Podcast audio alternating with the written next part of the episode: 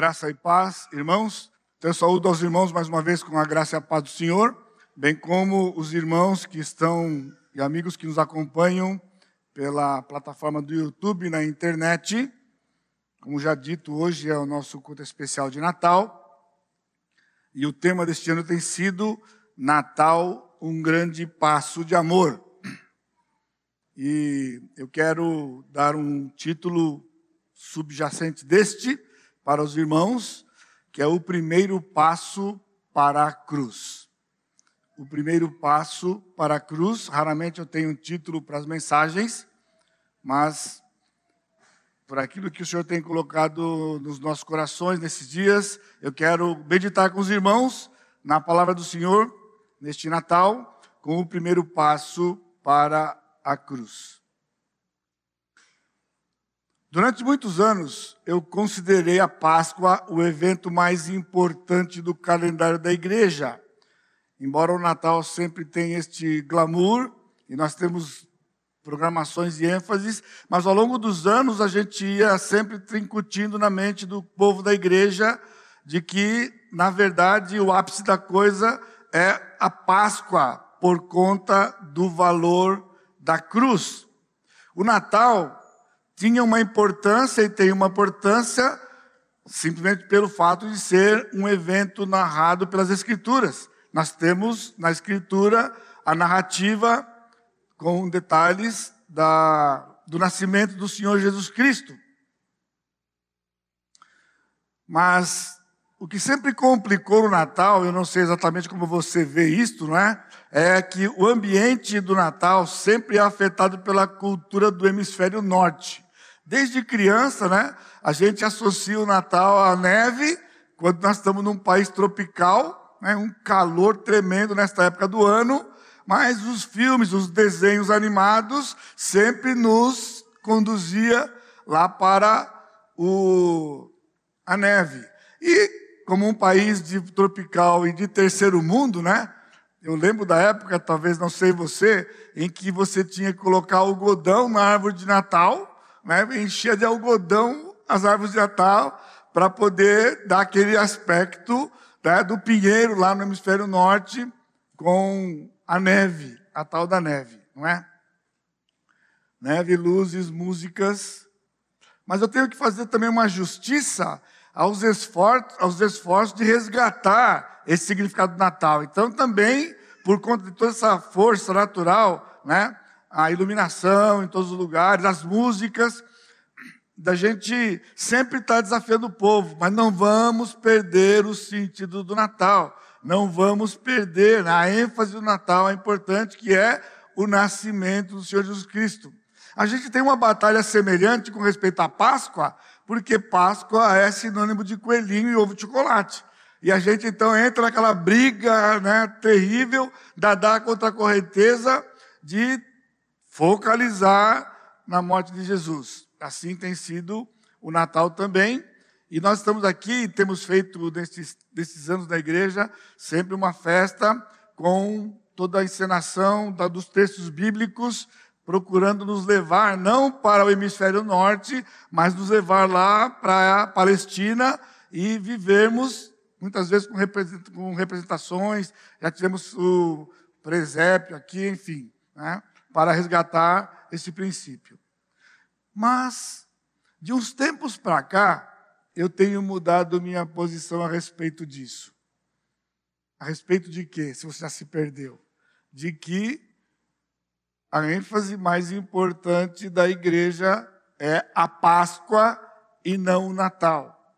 Eu tenho repensado, tenho sido impactado né, por autores quando a gente vem para o texto bíblico e ler o Natal, que o Natal é muito mais importante, talvez, do que a gente já conseguiu enxergar, né? ou mesmo em termos de ênfase, que é verdade, é uma ênfase no nenê que nasceu, é uma ênfase lá na manjedoura, não é? Porém, o Natal é muito mais do que isto, e Deus tem colocado essas coisas no meu coração de tempos para cá, e nesses dias, né, sabendo que chegaria esse momento onde hoje à noite eu teria esse privilégio de estar com os irmãos na, na noite de, da noite importante aqui para a igreja de Natal e poder ser o instrumento de Deus para trazer esse desafio para, para os irmãos.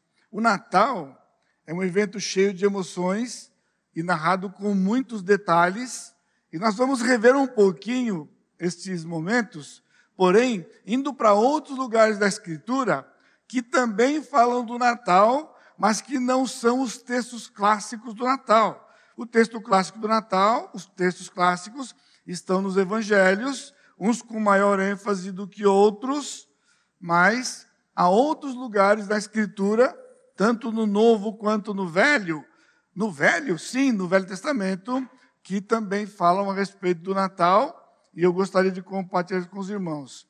Dos textos clássicos, o meu texto predileto é a narrativa de Lucas no capítulo 2, e eu quero ler com os irmãos, iniciando nosso tempo, Lucas 2, de 1 a 14. Naqueles dias foi publicado um decreto de César Augusto, convocando toda a população do império para recensear-se. Este, o primeiro recenseamento, foi feito quando Quirino era governador da Síria. Todos iam alistar-se, cada um à sua própria cidade. José também saiu da Galiléia, da cidade de Nazaré, para a Judéia, à cidade de Davi, chamada Belém, por ser ele da casa e família de Davi, a fim de alistar-se com Maria, sua esposa, que estava grávida.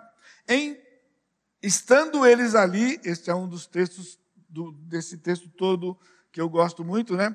Estando eles ali, aconteceu completarem-se-lhe os dias.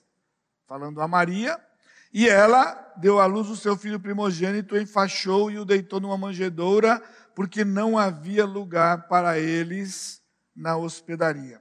Havia naquela mesma região pastores que, vinham, que viviam nos campos e guardavam seu rebanho durante as vigílias da noite. E um anjo do Senhor desceu aonde eles estavam, e a glória do Senhor brilhou ao redor deles, e ficaram tomados de grande temor. O anjo, porém, lhes disse: Não temais, eis aqui vos trago boa nova de grande alegria, que o será para todo o povo. É que hoje vos nasceu na cidade de Davi o Salvador, que é Cristo o Senhor.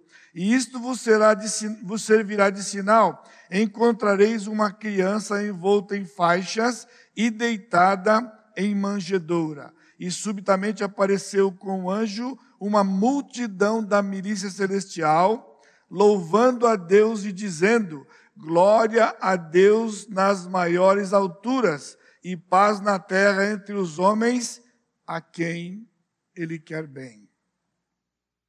Então nós temos um bebê, uma manjedoura, os magos vão chegar mais tarde, pastor Sacha na semana passada fez menção a isso, né?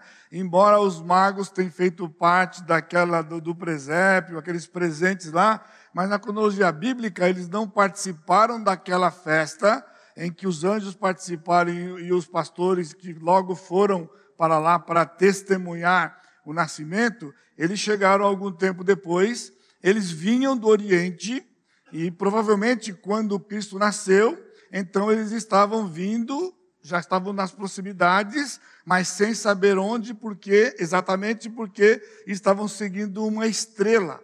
E a estrela, nós vemos a mesma estrela em lugares da mesma região distante, quando eu falo né, hemisférios pelo menos, e então eles se aproximaram e eles chegaram um pouco mais tarde do que isto os pastores dos campos, sem dúvida os anjos com um grande coral, e nós vamos falar um pouquinho a respeito deles nessas outras passagens, que não são as clássicas, sem contar, certamente, com a virgindade de Maria e a atitude corajosa de José e de Maria.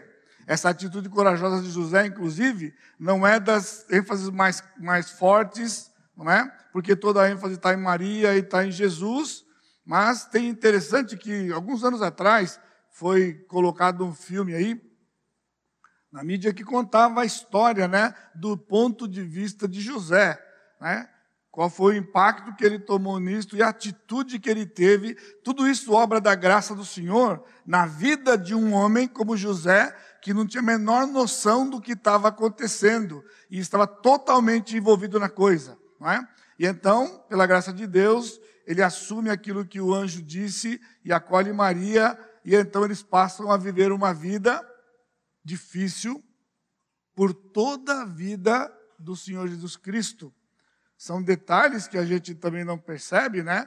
Por exemplo, em João capítulo 8, quando chamam Cristo de bastardo, ele já estava prestes a morrer.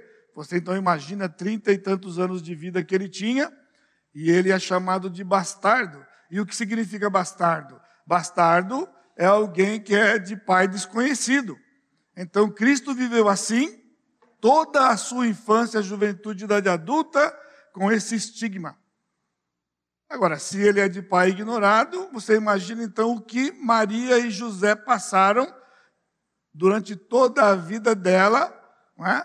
ela carregando este peso que o Senhor tinha permitido, porque se fala muito do glamour de Maria, né? no nascimento de Jesus, toda essa coisa, mas a gente é muito fácil nos perdermos né? nessa realidade, inclusive quando ela está na cruz e Cristo se dirige a ela, mas de que durante toda a vida não era uma coisa de glamour. O glamour está na Bíblia, irmãos. O glamour está na Bíblia porque o, o, anjo falou com ela, o Senhor apareceu, o Senhor estava presente.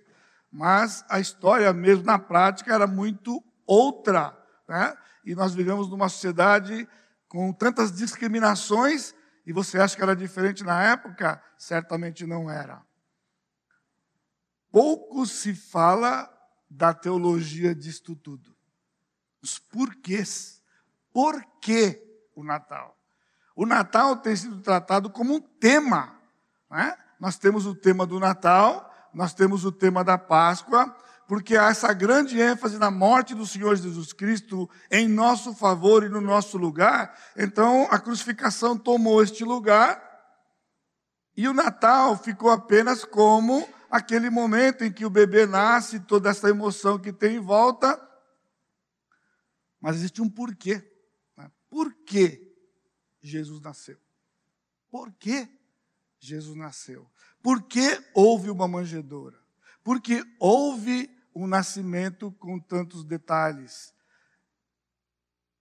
Por que os detalhes do Natal? Cada detalhe do Natal narrado nessas passagens e outras que não são as passagens clássicas, elas formam a teologia do Natal. Por que o Natal? Porque sem o Natal não haveria Páscoa. A razão por que eu tenho reconsiderado no meu próprio coração essa é, diferença entre a ênfase que a gente dá na Páscoa e no Natal apenas no fato do Natal, mas não haver uma ligação entre eles. Então tenha isso no seu coração. Sem o Natal não haveria Páscoa. A Páscoa aconteceu porque o Natal viabilizou a Páscoa. E eu quero então meditar com os irmãos em três aspectos importantes disto. Primeiro aspecto, a origem do Natal. Um texto muito conhecido nosso, sem dúvida, e é fundamental no plano de salvação de Deus, é Gênesis 3,15, quando, quando, em meio àquele dia triste do pecado, entrando no mundo, o Senhor então disse, falando para a serpente: Porém, inimizade entre ti e a mulher, entre a tua descendência e o seu descendente. Este te ferirá a cabeça e tu lhe ferirás o calcanhar. É a primeira profecia da vinda do Salvador, em meio ainda ao clima da queda. Mas veja que interessante o descendente da mulher. Quem? Uma criança. Porque é, é, é interessante quando nós falamos de Gênesis 3,15, nós já pensamos no descendente lá na cruz. Porque lá na cruz o Senhor Jesus Cristo ia completar a obra. Mas, irmãos, completar uma obra que não existiria se não fosse dado o primeiro passo o primeiro passo de Cristo à cruz foi aquele dia quando ele nasceu, foi aquela noite quando ele nasceu. quando ele disse para o diabo, o descendente dela, não era um adulto só que viria, era uma criança que nasceria dela e que então faria o que o Senhor previu para ela. Mas ele disse: Tu lhe ferirás o calcanhar. Por quê? E onde foi cumprido isto? É? Nós sabemos que a morte do Senhor na cruz, do Senhor Jesus Cristo na cruz, era o cumprimento disso. Mas Cristo foi crucificado. E o que tem a ver, então, com ferir o calcanhar? Nós vamos lembrar, e eu quero relembrar os irmãos, que hoje nós podemos entender o significado. Por que hoje? Por quê? Porque lá no jardim ainda não tinha havido nenhum caso de pecado, era o primeiro que acontecia.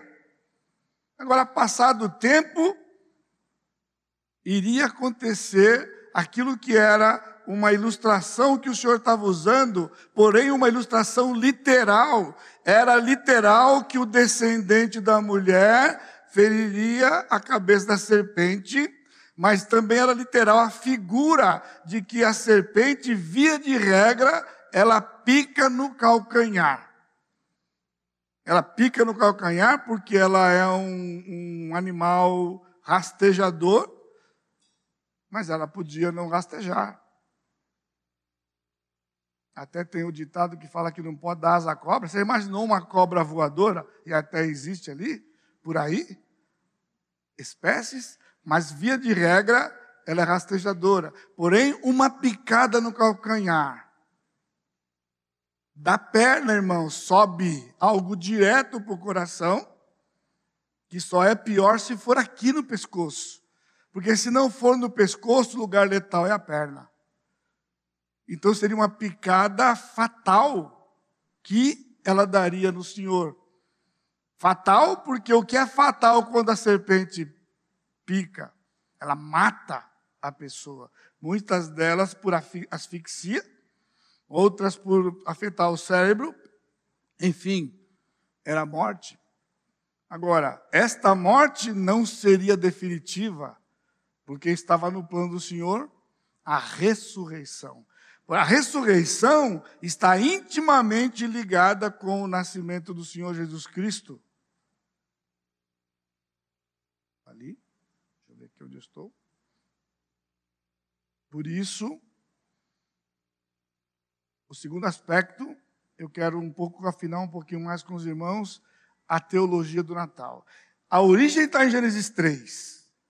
Então, o Natal aconteceu lá nos evangelhos, mas a origem estava lá, estava previsto e nós temos que ligar com esta passagem. Eu chamo os irmãos para lerem comigo Hebreus capítulo 1, Hebreus capítulo 1, versos 5 e 6, onde está escrito assim: Pois a qual dos anjos disse jamais: Tu és meu filho, eu hoje te gerei? E outra vez eu lhe serei por pai, e ele me será por filho. E novamente, ao introduzir o primogênito no mundo, diz: E todos os anjos de Deus o adorem. Aqui nós temos uma ordem inversa em termos de acontecimento.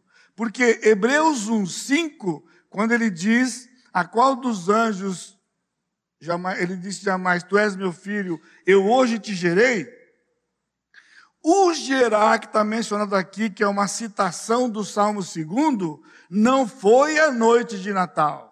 E esse é o equívoco de uma seita que é confundida com evangélicos, mas não são, porque eles defendem que Cristo, por ter nascido, é um Deus menor. Ele é poderoso, mas não é todo poderoso, porque desconhece a teologia destas coisas. E nós não podemos perder isso também. Aqui ele está falando da ressurreição do Senhor Jesus Cristo. E o apóstolo Paulo, em Atos 14, Atos 13, verso 33, nos dá a prova disso. Também hoje de manhã, se você estava na escola dominical, nós tivemos a assembleia que falou sobre o nosso calendário para o ano, e o pastor Sacha já antecipou para a gente que em alguma parte do ano nós vamos ver as mensagens do livro de Atos, e este é uma, uma delas, mensagens sermões no livro de Atos, está assim no versículo 33. Como Deus a cumpriu plenamente a nós, seus filhos, ressuscitando a Jesus, como também está escrito no Salmo 2: Tu és meu filho, eu hoje te gerei. Cristo não foi gerado quando ele nasceu. O texto de ser gerado se cumpriu quando ele ressuscitou, porque na ressurreição Cristo passou a ser o primogênito de toda a raça humana. Ele é o primeiro que ressuscitou para viver eternamente. E a semelhança da sua ressurreição, nós vamos ressuscitar e não morreremos mais eternamente também. Ele é o primeiro, antes dele, o homem morria, se ressuscitou, morreu. Agora, Cristo foi o primeiro, por isso há uma confusão teológica também aí, lá em, lá em Colossenses, dizendo que o primogênito aqui não fala de primeiro gerado, ele está falando de primazia. Irmãos, lá o texto fala de primazia também, mas primogênito é primeiro mesmo, é o primeiro depois de muito, que virá muitos. E esse primeiro é a ressurreição do Senhor Jesus Cristo. Mas Hebreus 1,6 por isso que eu disse que a ordem está inversa, né? Porque ele menciona primeiro a ressurreição, mas ele diz no versículo 6, e novamente, novamente por quê? Porque ele citou um 5, usando o Salmo segundo Gerá, ao introduzir o primogênito no mundo. E quando foi que o Senhor introduziu o primogênito no mundo? Ele introduziu naquela noite que ele nasceu. Então ele está falando do nascimento do Senhor Jesus Cristo. Mas ele disse, né? E todos os anjos de Deus o adorem. Quando nós lemos lá em Lucas 2, o menino nasceu, os pastores foram visitados pelo anjo, e enquanto os pastores conversavam com o anjo, de repente, diz o texto que aparece né, milhares de anjos cantando a respeito do menino. Isto aqui, irmãos, é o o quê? E nós temos nos conformados com o o quê. Mas o escritor de Hebreus nos dá o por quê? Por que os anjos cantaram? Os anjos cantaram não foi por acaso. Hebreus está dizendo que saiu uma ordem do céu. Porque o anjo, irmãos, depois da rebelião de Satanás, nunca adorou a não ser Deus. Mas de repente nasce uma criança. E eles ficaram quietinhos lá no céu mas eles tinham que anunciar. Então saiu a ordem: é Deus, adorem. Então eles surgem e eles cantam, porque aquele menino é Deus que se encarnou e habitou entre nós. Então é muito importante para nós entendermos essas passagens que tanto cantamos há tanto tempo e tanto falamos, né? De que os anjos tinham que receber essa ordem, porque senão eles não adorariam, porque eles só adoram Deus. Então o Senhor disse: tem que adorar. Então, nós estamos adorando o Senhor Jesus Cristo, porque este livro também nos diz que ele não foi um homem avançado para sua época. Ele não foi um grande profeta, simplesmente. Ele era e é e sempre será Deus. Já cantamos de à noite, Deus conosco. Se o ponto era morrer na cruz, então nós temos uma questão. Eu tinha essa questão. Lá no seminário um dia, eu estava refletindo com o professor, falei, senhor, falei, pastor, se o negócio era a cruz, então por que que simplesmente ele não apareceu adulto? Não era só aparecer e morrer na cruz? Aparecia, morria na cruz, pagava o preço dos nossos pecados, morria no nosso lugar e estava tudo resolvido. Mas não era simples assim. 1 Coríntios 15, 45 nos diz que Cristo é o último Adão. Cristo é o último Adão. O texto, então, de, de 1 Coríntios 15, 45 nos diz: Pois assim está escrito: o primeiro Adão, o primeiro, o primeiro homem, Adão, foi feito alma vivente. O último Adão, porém, é espírito vivificante. Adão foi criado, mas Adão morreu. Adão morreu. E porque Adão morreu, então agora precisava de um segundo Adão que não era segundo porque teria terceiro ou quarto, segundo último, porque depois de Adão lá no jardim, então o Senhor nos deu o último Adão, porque a salvação, irmãos, consiste em duas obras distintas e essenciais. Tire uma e não será a obra que satisfez o Senhor que era desfazer o que Adão fez. Porque o salário do pecado é a morte, mas o dom gratuito de Deus é a vida eterna em Cristo, nosso Senhor. Neste texto, nós temos a morte e a ressurreição de Jesus. Ele tinha que desfazer o que Adão fez. O que Adão fez? Adão morreu. Então agora o último Adão tinha que morrer. Mas para não ser igual ao primeiro Adão, então ele tinha que ressuscitar. Porque, por isso, a morte de Cristo, ela foi substitutiva. É uma morte em lugar de. No Novo Testamento, isso é muito rico, porque há uma preposição especial só para carregar essa teologia. Uma preposição onde ele diz que ele morreu em nosso lugar e ao mesmo tempo em nosso favor. Nós tínhamos que estar lá. Mas olha a equação. O salário do pecado é morte. Então, quando Adão pecou, Adão morreu. Mas como receber a, o benefício que é vida se ele morreu? Só tinha um jeito. O segundo Adão, o último Adão, ele tinha que morrer e ressuscitar para que ele pudesse dar vida.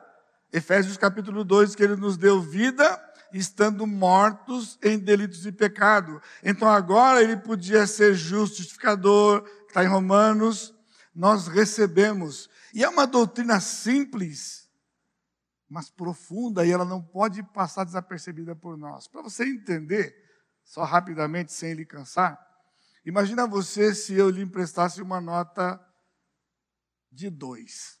Não vou nem falar mais forte que essa aqui, né? Dois. Eu preciso de dois, eu te pago daqui um mês. Então eu lhe dou a nota de dois, no compromisso que você tem comigo de me devolver dois reais daqui 30 dias. E então, nos despedimos e eu saio. De repente eu volto. Fala, um minutinho, pera um minutinho aqui. Me devolve a nota aqui um pouquinho. Aí você fica sem saber por quê. Eu pego a nota, pego um pedaço de papel e começo a escrever. Qual é a sua próxima pergunta? Está escrevendo o quê? Eu estou anotando o número de série da nota. Por quê? Porque daqui a 30 dias eu quero que você me devolva essa mesma nota. Como assim? Então por que está me emprestando? Na verdade, quando eu lhe empresto dois, eu espero que daqui 30 dias você me devolva o valor de dois, que pode ser uma outra nota de dois, duas notas de um, quatro moedas de 50, 20 de 10 centavos, ou seja, você vai me pagar o valor, mas não é a mesma nota, é em substituição para o resgate da sua dívida, você me devolve o valor. Porque se não fosse assim, irmãos, não haveria salvação. Não haveria salvação se nós tivéssemos que nós mesmos pagar. Por isso o Senhor aceitou o valor. E você sabe? um valor que excede infinitamente e eternamente a nossa dívida. Porque Jesus, sendo Deus, infinitamente maior do que nós. Mas a segunda, o segundo aspecto, ele tinha que fazer o que Adão não fez. Aí nós estamos de novo no Natal. A Páscoa, ele desfez o que Adão fez. No Natal, ele começa a sua jornada de fazer o que Adão não fez. O que Adão não fez? Adão não obedeceu. Adão desobedeceu. Por isso, o segundo Adão, o último Adão, ele tinha que obedecer. E é só em Hebreus que nós encontramos isso, Hebreus 5, 8, ele diz: ele aprendeu a obediência pelas coisas que ele sofreu. Porque agora, lá na, naquela manjedoura, já começa pela manjedoura, pela rejeição, não tinha lugar. Você entende o que é isso? Aquele que criou todos os lugares do mundo, não tinha lugar para ele entrar neste mundo. E ele era o Salvador. Não há lugar. Por isso, talvez você esteja aqui essa noite nessa situação. Você é pecador, não tem parte com o Senhor, e você tem pensado em N maneiras de resolver isto, mas a verdade é que não há lugar no seu coração para o Senhor Jesus Cristo. Se repete nesses, nesses dois milênios esta realidade. Não tinha lugar para ele entrar na para ele estar na, estrebaria, na, na, na hospedaria, por isso foi para a estrebaria. Mas sempre fala o meu coração, o homem não era digno de ver aquilo. Somente sua mãe, seu pai que estava ali. Quem eram eles? Sem expressão nenhuma no mundo. E os animais. Criação de Deus, há uma teologia dos animais na Escritura. E não é o pet, pessoal. Pode ter certeza que não é o pet, não. Mas está lá. Onde os animais aparecem para nos trazer lições preciosas. Os animais estavam presenciando dia, essa noite gloriosa, esse dia triunfal do Senhor. Mas ali começava a sua jornada de obedecer. Jesus tinha que aprender. Aprender. Porque ele não tinha pecado, tudo era mais rápido, tudo era diferente do que para nós, mas ele tinha que aprender a obedecer. E, e o Hebreus diz que ele aprendeu a obediência pelas coisas que ele sofreu. Porque era um sofrimento. Era um sofrimento tudo isto. Terceiro aspecto, a razão de ser do Natal é a Páscoa. Existiu Natal, porque tinha que ter uma Páscoa. E eu abro, peço para você ir comigo rapidamente para Hebreus capítulo 2, versos 14 e 15. Visto, pois, que os filhos têm participação comum de carne e sangue, desses também ele igualmente participou, para que por sua morte destruísse aquele que tem o poder da morte, a saber, o diabo, e livrasse a todos que, pelo pavor da morte, estavam sujeitos à escravidão por toda a vida. Este não é um versículo de Natal clássico mas ele é um versículo de Natal.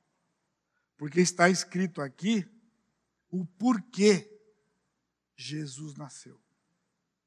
Jesus tornou-se homem, sabe por quê? Porque Deus não morre. Deus não morre, irmãos. Deus é eterno. Esse é um atributo inerente dele.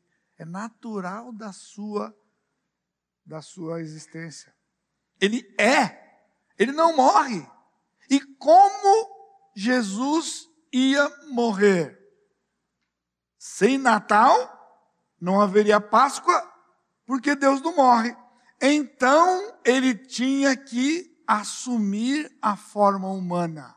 Ele tinha que nascer naquela manjedoura, ele tinha que começar a desenvolver o seu corpo, aprender até chegar o dia da cruz. Mas falando em primeiro passo, o primeiro passo para a cruz, talvez você está aqui hoje à noite e você tenha vivido uma experiência de ansiedade. Talvez depressão. O que isso tem a ver com o Natal? O Natal é um ópio, na verdade, que tem sido trazido para a humanidade, que é época de tréguas, é uma época de alegria, músicas, músicas animadas, o pessoal esquece problemas e tenta esquecer, mas talvez você não está conseguindo se livrar da ansiedade que tem afetado você. Mas não entendi, pastor, o que tem a ver isso com o Natal? Você pode entender uma criança que acaba de nascer e ela começa a aprender, e sendo Deus, ele sabia exatamente como ele ia morrer. O dia, a forma, por toda a sua vida. E ele nunca teve nem sombra de ansiedade. Deus nunca nos revelou como vamos morrer. E aqui muitos, talvez, não vou dizer todos, que tem até escrito qual é a forma que você quer morrer. Eu não quero sofrer. Eu quero morrer assim, pum, subitamente. Eu quero dormir e acordar morto. Ah, que coisa mais simples. Dormir e acordar morto para não sofrer. E aí o nobre aparece. Não, porque eu não quero dar trabalho para ninguém. Eu nobre. Não quero dar trabalho para ninguém. Isso porque nós não sabemos como vai ser. Se soubéssemos, não viveríamos um dia. Seríamos consumidos de depressão e ansiedade. Principalmente se a sua vontade não for satisfeita. Se você for ficar numa cama dando trabalho. E numa época em que a medicina tem até ajudado, dando uma mãozinha para retardar mais ainda naquelas condições mais precárias. Jesus sabia. Sabia. Mas ele deu o primeiro passo nascendo. Segundo, terceiro e toda a sua vida. Até o dia que chegou. Ele disse para os seus discípulos: quantas vezes nos evangelhos tem, mas não era chegada a sua hora. Não era chegada a sua hora. Tentaram matar Jesus desde que ele nasceu. De Herodes a Pilatos. E o bendito Pilates me persegue. Eu falo e tenho que dar uma respirada para não cometer a gafe. Aliás, cometi uma feia, eu fiquei pensando, eu não podia ter feito aquilo, porque agora o João Pedro vai me levar o resto dos dias que me sobram ainda, junto com ele, da minha gafe de quinta-feira. Falando do Missões Modernas, eu falei Jim Carrey. E João Pedro falou assim, pastor, não é Jim Carrey, meu William Carrey, Jim Carrey é até o comediante. Passou batido, foi legal. Depois eu fiquei pensando, mas por que não vai ter gente de riscar isso? Nunca mais aconteceu. Aconteceu. Irmãos, o Senhor Jesus Cristo teve uma vida, por isso só Ele, neste livro, pode abençoar você com a libertação da sua ansiedade e qualquer outro mal que você possa ter. Porque ele viveu, Hebreus diz isso. Nós não temos um sumo sacerdote que não se compadeça de nós, mas um que passou por todas as coisas sem pecado. Quando você nos procura, nós pastores, e nós dizemos para você, é, pastor, é fácil o senhor falar, né? O senhor não passou por isso. Quando é para mim, eu digo, ainda bem que eu não tive que passar. Mas o que eu estou dizendo para você não é minha experiência. É de alguém que passou por tudo que você nem imagina e não pecou e está dizendo para você: não temas. Participar da carne e do sangue para morrer. Por isso, o Natal era o primeiro passo para a cruz. Isto implicava num auto-esvaziamento.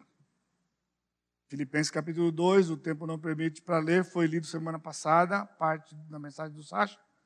Mas você lembra? Ele esvaziou-se.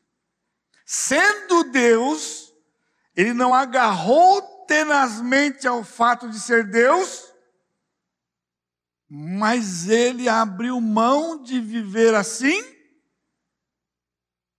vivendo em humildade humilhando-se até a morte, e uma morte cruel, a morte de cruz. E tudo começou naquela noite, naquela noite. Porque seria o único sacrifício aceitável do Senhor. Mas eu termino, não tanto agora, mas eu estou ciente do meu tempo aqui, tá bom? Hebreus capítulo 10. Hebreus capítulo 10, versos 5 a 7, nós temos uma passagem profunda que diz assim: Por isso, ao entrar no mundo, eu pergunto, classe, o que é ao entrar no mundo? A noite de Natal. E esse texto não é o texto clássico ou dos clássicos do Natal. Como não era o do capítulo 1. Está escrito aqui: ao entrar no mundo, sacrifício e oferta não quiseste, antes corpo me formaste, não te deleitaste com holocaustos e ofertas pelo pecado. Então eu disse: Eis aqui estou, no rolo do livro está escrito a meu respeito, para fazer, ó Deus, a tua vontade. Depois de dizer como como acima, sacrifício e oferta não quiseste, nem holocausto e oblações pelo pecado, e nem com isso te deleitaste? Versículo 9, então acrescentou, eis aqui estou para fazer a Deus a tua vontade. Quando ele disse no Evangelho de João, meu Deus, também tem sido dito pela mesma seita, de que Jesus não era Deus, porque ele disse que Deus era Deus dele.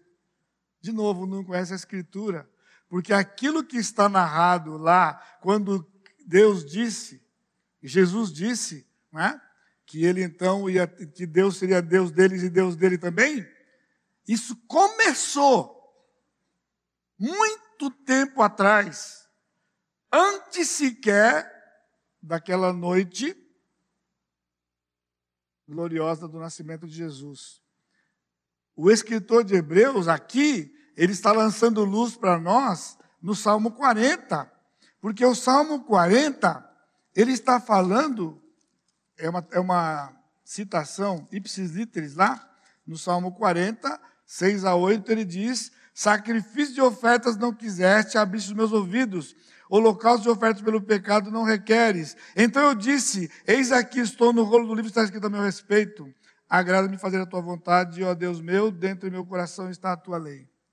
A gente lê aqui, você lê no Salmo 40, mas quando o escritor de Hebreus foi citar o texto, dirigido pelo Espírito que inspirou o salmista aqui, Davi, ele disse para o escritor de Hebreus: acrescenta uma coisinha aí.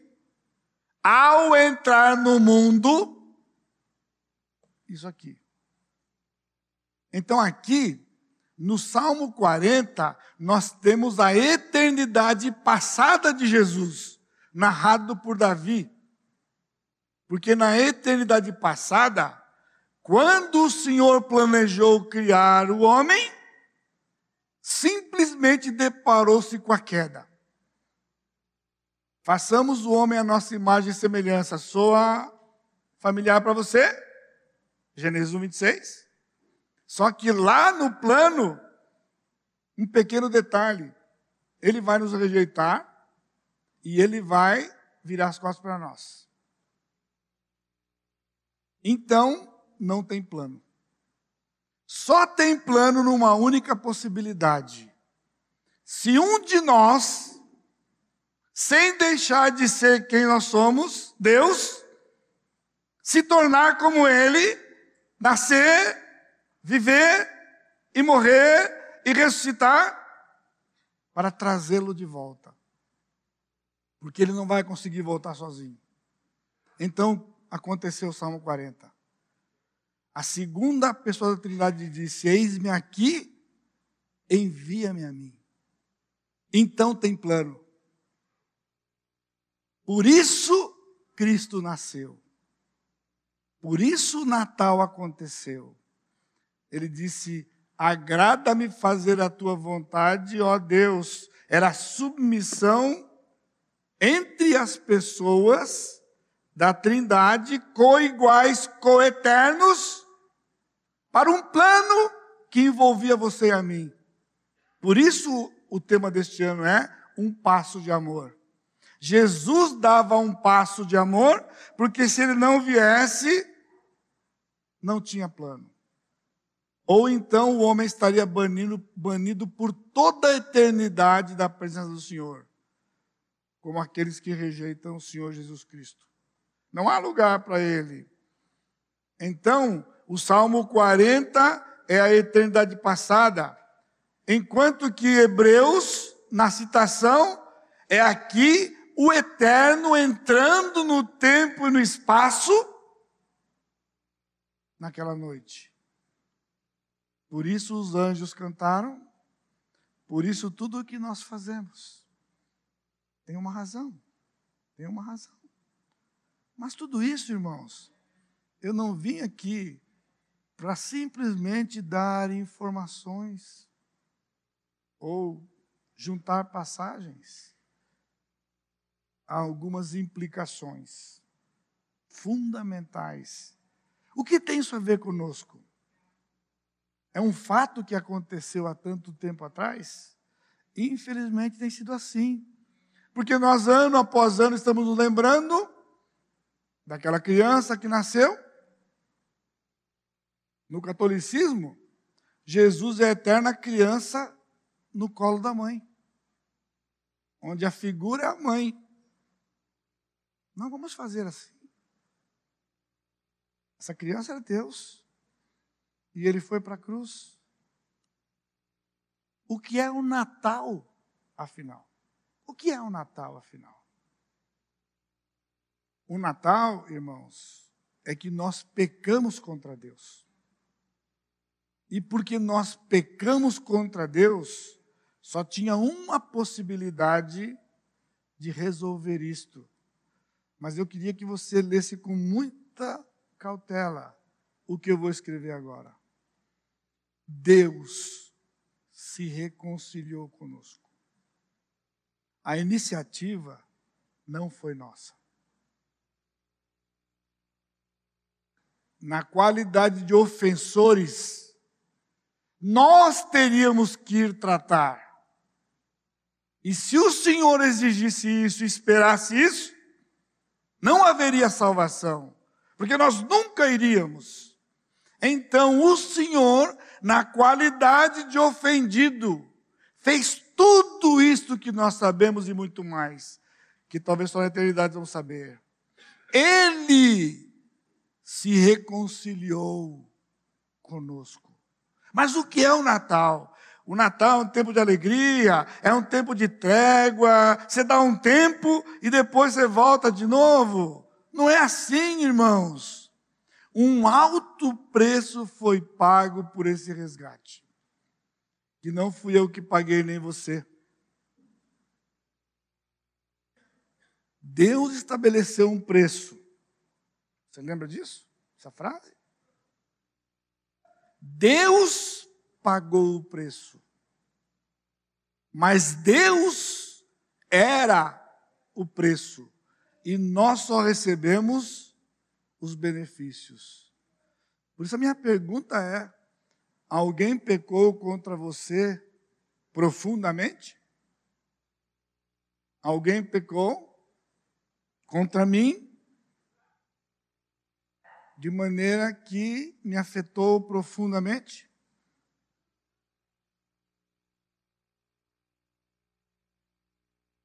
A questão é: será que é mais profundo do que o meu pecado contra Deus? Esse é Natal, irmãos. Então, Natal não é hora de fazer, de abraçar e beijar e deixar tudo certo para depois voltar tudo de novo como era, não. Natal é um tempo de entender que aquela criança que nasceu, Deus ali na manjedoura, era Deus resolvendo o pecado que cometeram contra ele. Ele resolveu o pecado.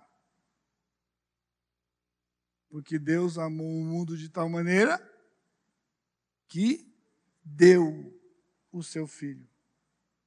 Deus queria que nós recebêssemos o presente do Senhor, mas que isso tivesse tudo a ver conosco. Porque o exemplo que o Senhor deu para nós, nós nos demos que Cristo é nosso modelo. Cristo é nosso modelo em quê? Em que, que é nosso modelo? Ah, numa vida que eu. É, tá, mas vamos. Uma nota de um real. Que vida é essa? Que vida é essa? Sabe qual é a vida do Senhor Jesus Cristo? Desde que ele nasceu, até quando ele morreu, e hoje está diante do Pai continua fazendo a mesma coisa que ele sempre fez. Sabe o que foi? Perdoar pecados perdoar pecados. E recebemos o benefício disso. Então vamos viver esse Natal. Vamos perdoar aqueles que têm pecado contra nós. Aliás, era a oração que ele ensinou no capítulo 6 de Mateus. E pior, lá em Mateus 18, ele contou aquela parábola.